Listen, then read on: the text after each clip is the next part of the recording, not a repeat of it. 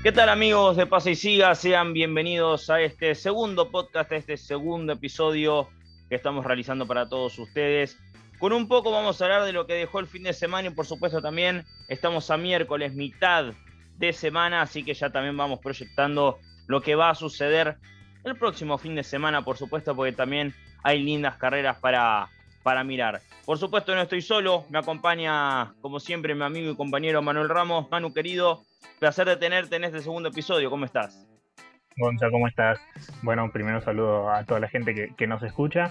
Eh, un fin de semana con bastante actividad, con actividad también de, argentinos en el exterior. Así que venimos un fin de semana cargadito, por ahí el próximo un poco más tranqui, pero bueno, vamos a charlar de todo lo que dejó el fin de semana pasado.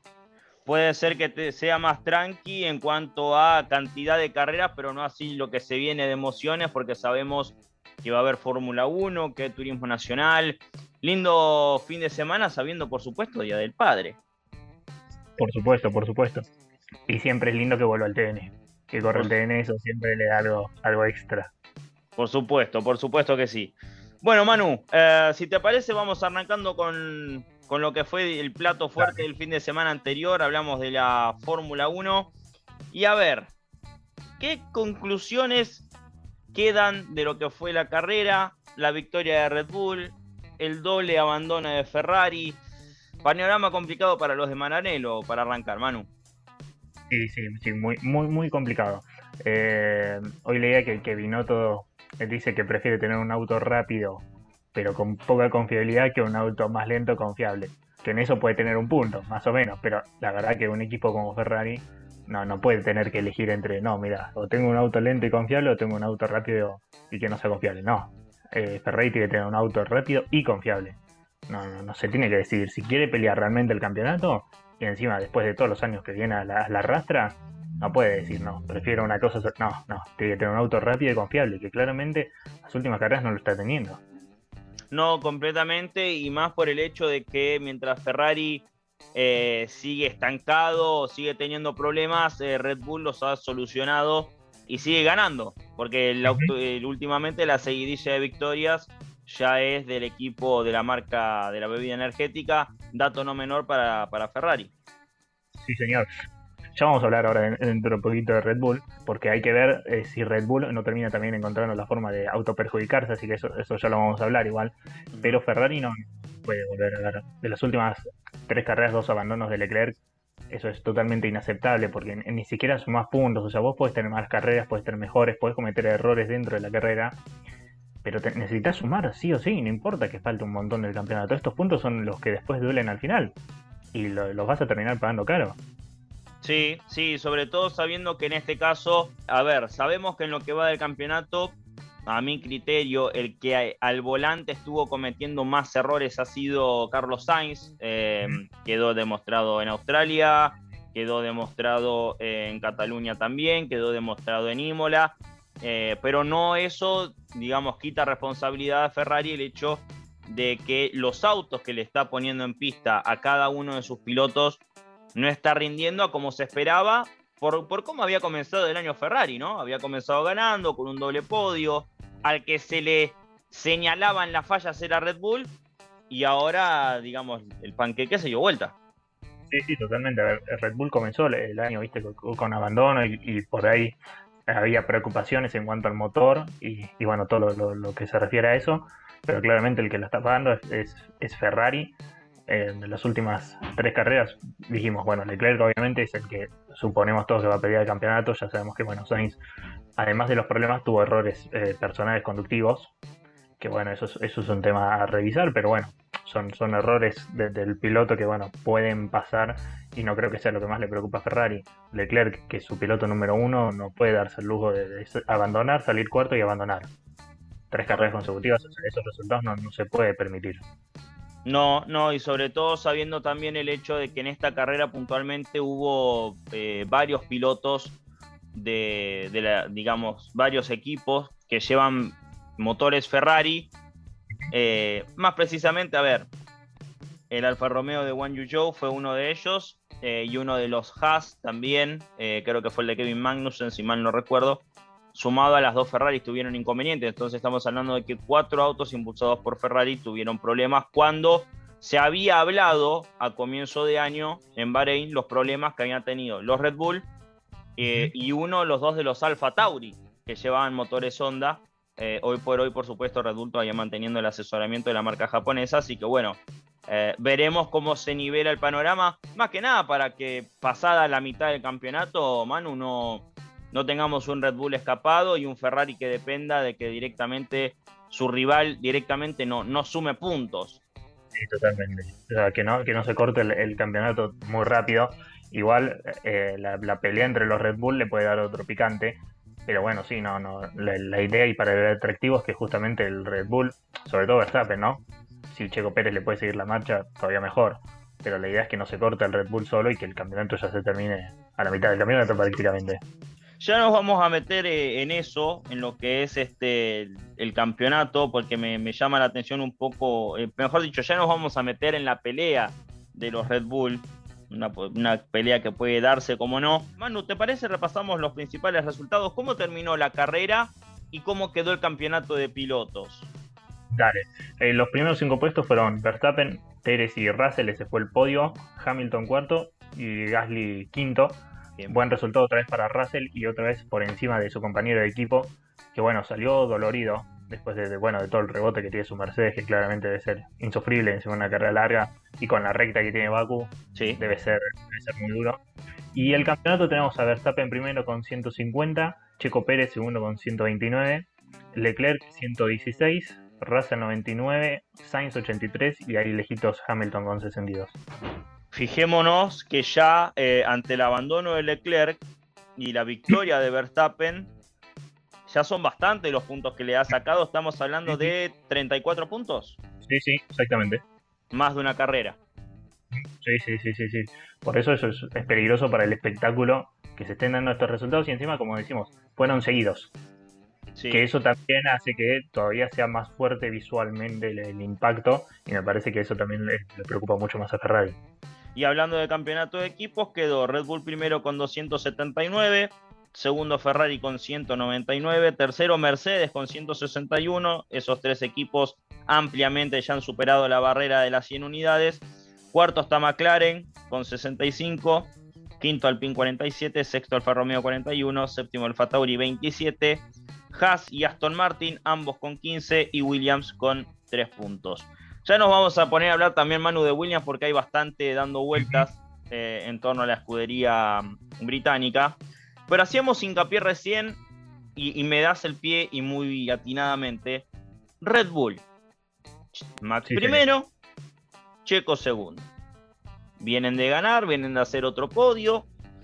Em, estamos llegando a la mitad del año. Eh, todavía, por definir, poco y nada pero yo me, lo, que me estoy preguntando es, ¿Red Bull permitirá a futuro, independientemente de lo que suceda con Ferrari, ¿le permitirá a Checo pelear arriba? ¿Checo dará el brazo a torcer tan fácil pasada la mitad del año si todavía tiene chance de pelearle mano a mano a Verstappen? Me parece que, que ese es el tema. El Checo se va a dejar, va a dejar que el equipo lo haga quedar siempre segundo a él obviamente haciendo referencia a la pelea con Verstappen, ¿no? sin importar el resto, pero va a permitir que el equipo lo eh, le obligue, por ejemplo, a dejarlo pasar a Max.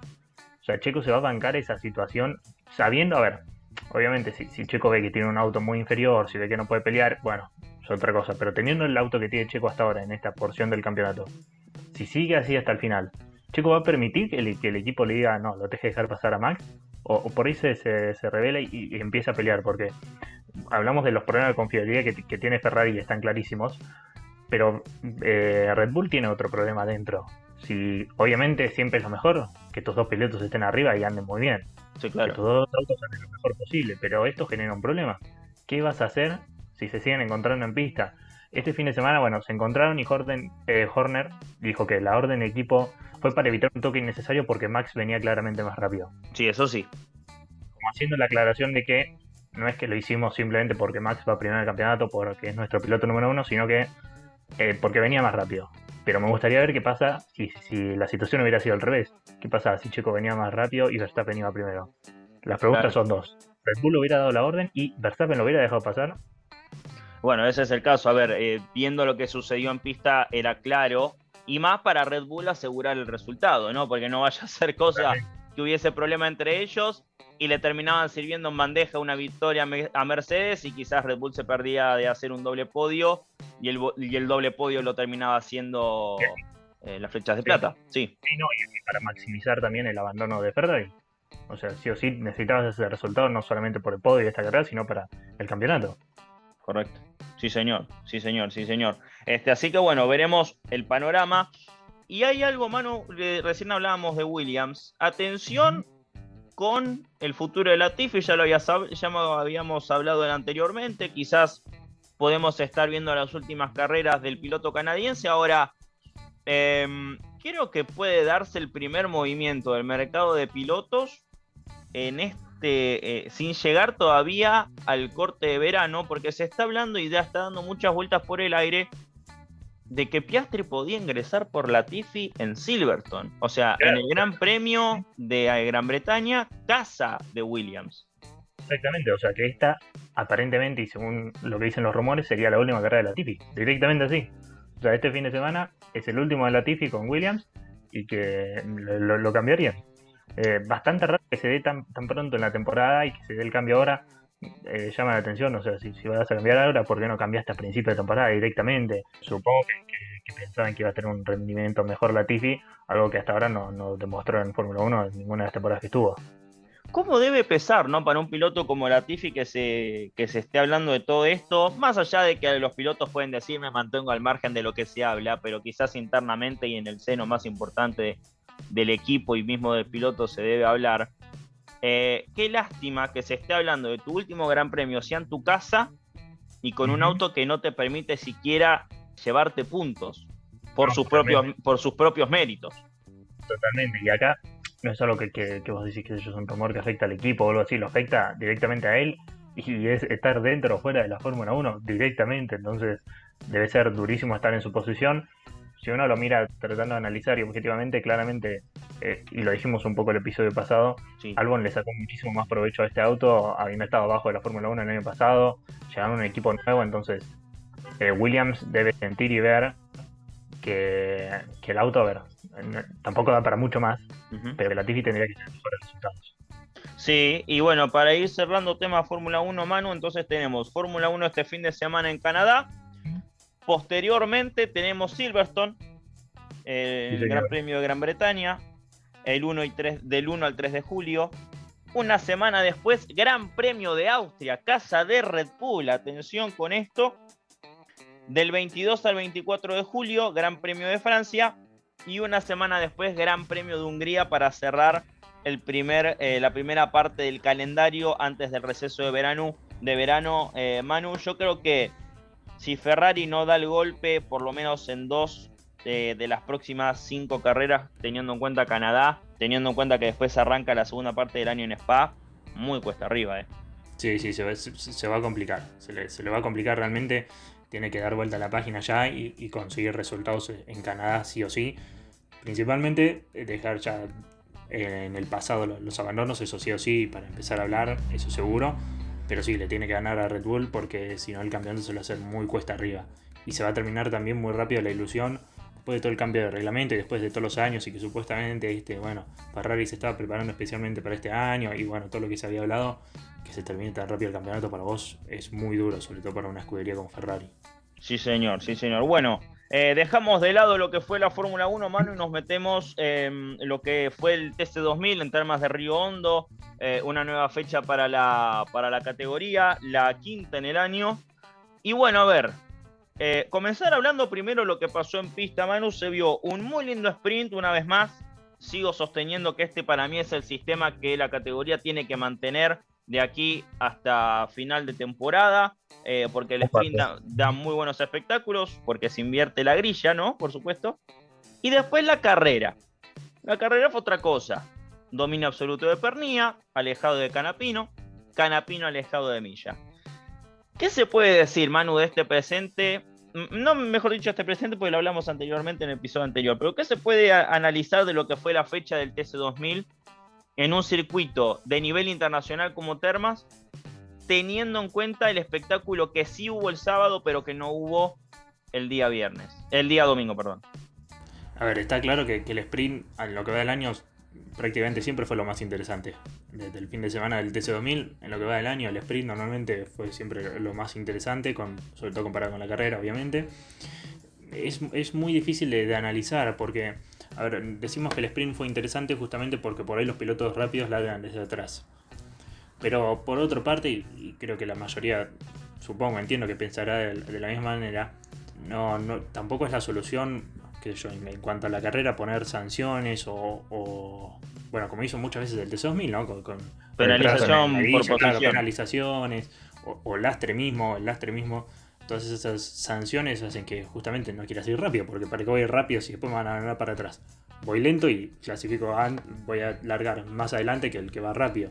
Entonces, tampoco me parece que la idea es perjudicar al que va rápido. Pero la, la categoría tiene que encontrarle la vuelta, que las carreras sean más entretenidas. No sé si es en cuanto a, la, a que los autos sean más parejos. No, no, sé cuál, cuál será, porque tampoco se ven tantas diferencias cuando ves clasificación, clasificación sprint, más allá del sprint, cuando el que está rápido larga atrás claramente pasa. No, no, sé si hay tantas diferencias como las que después se ven en carrera. Es como que en carrera se, se, amplía todo demasiado. También por, qué sé yo, por ahí puede ser por, por no tener un parque de autos tan grande, entonces eso también implica que, bueno, se pierdan un par de autos y ya la carrera queda como muy abierta y muy estirada con menos autos, eso también es una posibilidad. Pero no, no, no sé, es algo que tiene que analizar la, categoría. Ya, te voy, ya voy a arrojar algo arriba de la mesa para que, lo, para que lo debatamos, pero primero quiero repasar. Primero Pernía, segundo Canapino, tercero Milla, después Santero cuarto, Barrio quinto, sexto San Antonio y séptimo Ignacio Montenegro, Linda disputa entre San Antonio, Barrio y Montenegro, Manu, ¿eh? muy linda, la de los tres. La pelea, la pelea de marcas. Octavo Cravero, bien por él, porque había hecho una buena actuación en el TC2000 Series, se lleva un octavo puesto en la carrera. Noveno Bernie Javer, que había llegado como líder. ¿Qué le pasó al mendocino? Ahora me vas a, a repasar el campeonato. Y décimo, Ezequiel Bastidas. Quiero saber la tabla. Quiero saber cómo quedó el campeonato. Bueno, Carambino se fue puntero del campeonato, 132 puntos. Segundo Pernilla con 122. Y Santero también tiene 122, está tercero.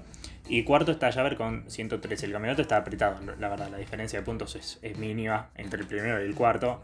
Está muy apretado, así que entre, por lo menos en el campeonato, la, pelea está linda y pareja. Eso es algo positivo. Pero sí, Javer tuvo un fin de semana complicado que se le, se escapó la punta. Em, volviendo al tema del espectáculo en pista, yo me pregunto, Manu, en el sprint no se tiene el push to pass y está la grilla invertida. Entonces, en la final se larga con respecto a la clasificación y está el push to pass y lo usan todos como quieren con la cantidad de repeticiones que se habilitan para el fin de semana.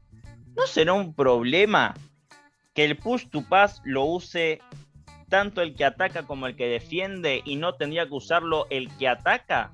Eh, la posición de su rival? Me pregunto. Me, me, lo, preguntaba ayer. No, no, no, es, es, un muy buen análisis y puede ser perfectamente, porque realmente el que va atrás nunca va a tener nunca va a tener un beneficio, porque si el otro también usa el push to pass, realmente nunca te vas a poder acercar. Y eso, eso, es, algo, eso es algo cierto que pasa en el TC2000. Muchas veces por ahí el primero agarra y usa, no sé, dos o tres push to pass al principio y se escapa mucho del segundo, entonces vos no solo conseguís distancia, que vos, vos por ahí me decís, bueno, pero el otro puede usar tres puestos paz y acercarse. Pero lo, que genera también es que cuando hay tanta diferencia, vos no sentís la presión del piloto que está atrás. Probablemente no cometas el mismo error o el mismo exceso si vos tenés un auto presionándote atrás tuyo.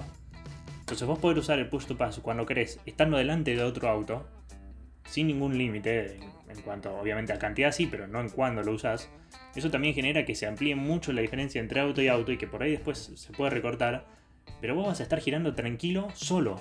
Básicamente es como si estuvieras clasificando todas las vueltas porque no te está nadie apretándote atrás. Entonces eso sí, me, parece que es un muy buen punto, me parece que no... Eh, le tiene que buscar la vuelta a la categoría para que el primero no pueda agarrar y usar 5 puesto pass y, sacar una distancia tremenda con respecto al segundo porque realmente el push to pass la idea es permitir más sobrepasos. Si el que está eh, defendiéndose también lo puede usar, el que ataca nunca va a tener ventaja de nada. No, no, es verdad, es verdad. A ver, hablamos particularmente del push to pass, en este caso del TC2000, porque sabemos que en la IndyCar el push to pass se usa, pero nada que ver y salvando muchísimo las distancias entre el presente de una categoría y la otra, y hablar de la tecnología, del parque, de los autos y demás. Em, lastre sí o lastre no, porque los tres del podio le fueron con los tapones de punta eso, eh, al hecho de ir pesado y quizás no al hecho de penalizar por posición como se veía antes, Manu. Yo por lo menos desde hace tiempo, desde que pude comenzar de a poco a interiorizarme desde, desde lo profesional al automovilismo, no me gustan los lastres, no lo puedo ver. No, ni, los lastres ni la penalización, ninguna de las dos cosas.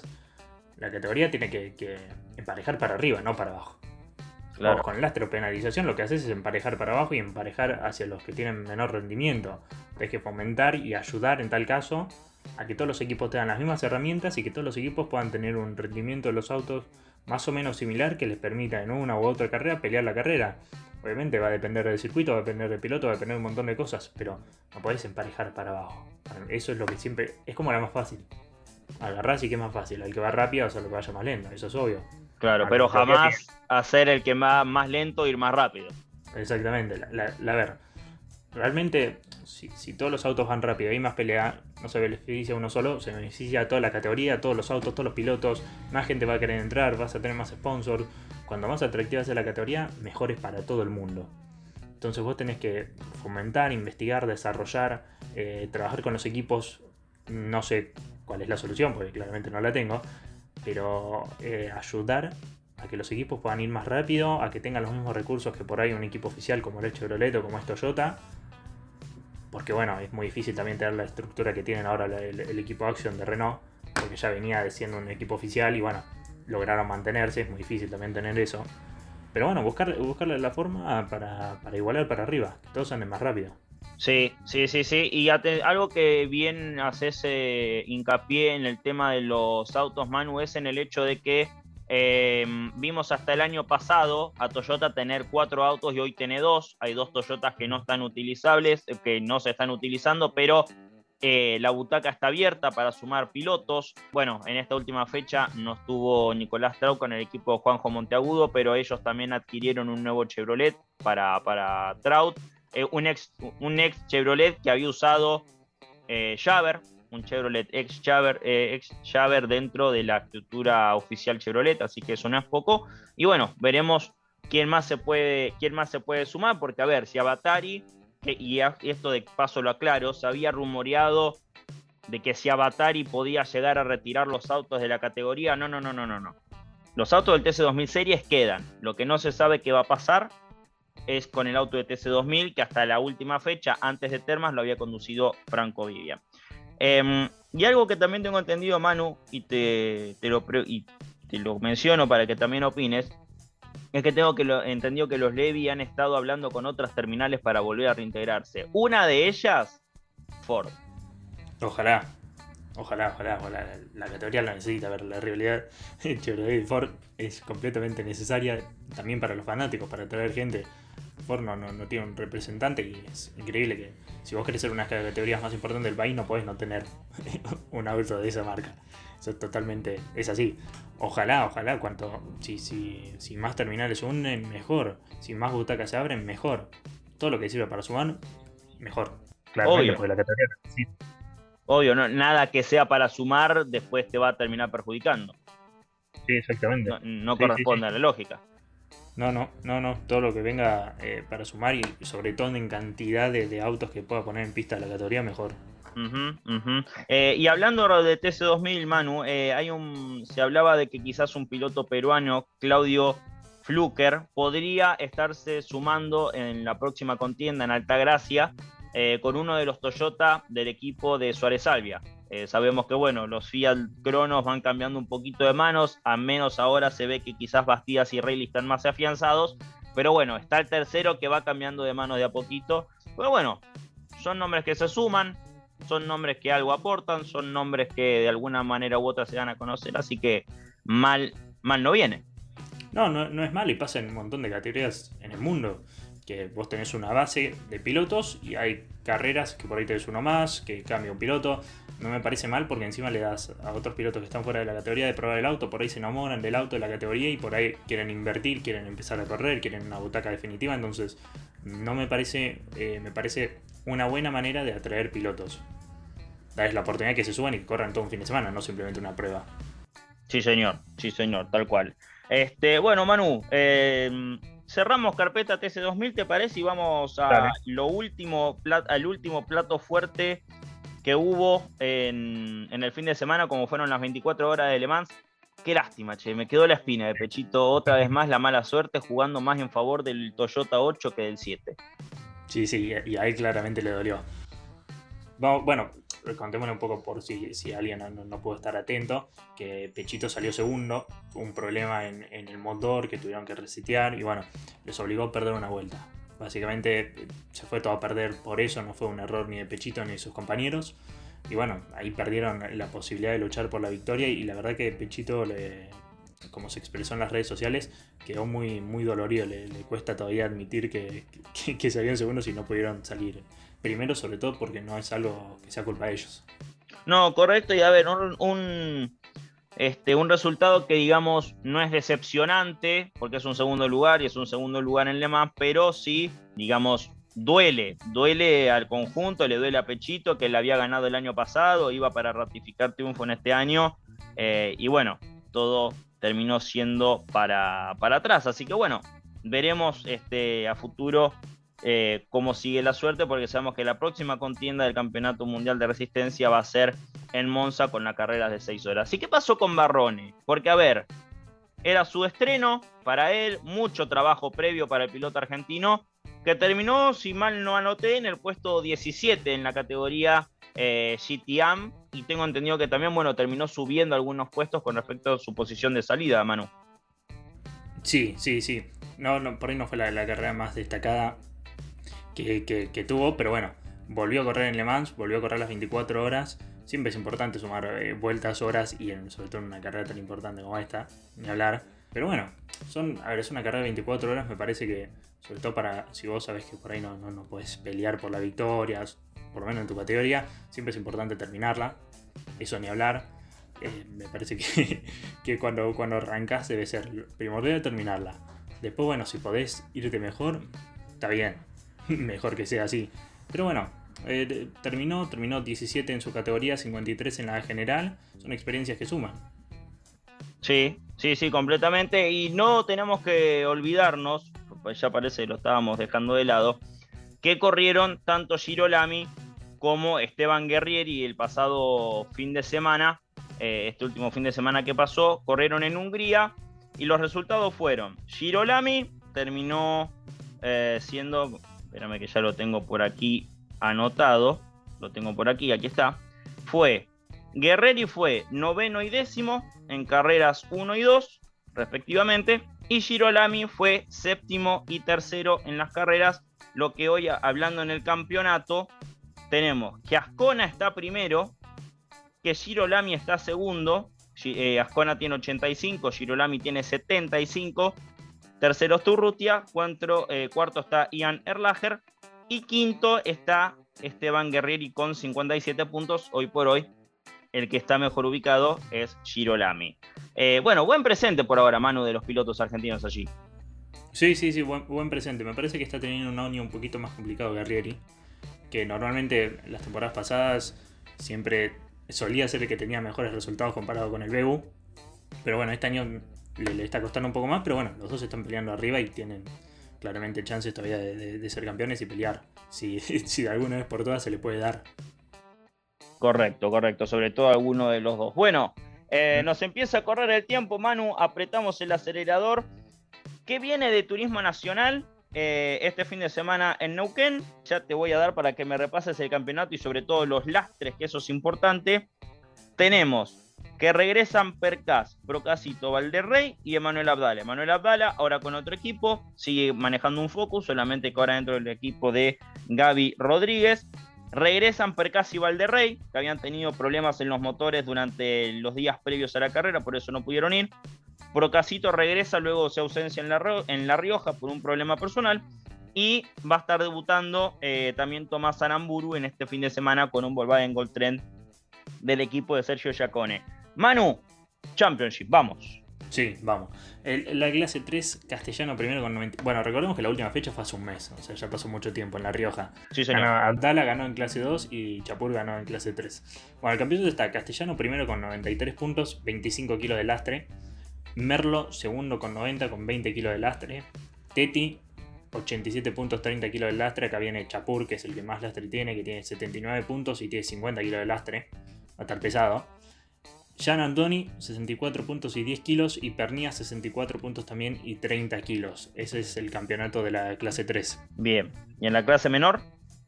Tenemos a Cristian Abdala, 116. Bustos 99, Signorelli 94 y Cravero 93. Dos campeonatos que están apretados. Te iba a decir eso. Están bastante apretaditos, me gusta. La verdad, este, viene siendo una linda paridad en el campeonato. Eh, y en las últimas horas surgió un poco más de la palabra del piloto. Juan Bautista de Benedictis lo tentó al Gurí para la carrera de invitados. Y si se da esto, si nada cambia, podríamos estar nuevamente viendo a Silva y al Gurí competir en la misma pista, en este caso en el TN, porque sabemos que el Pato iría, si nada cambia, con Fabián Gianantuoni. Mirá qué nombres, ¿eh?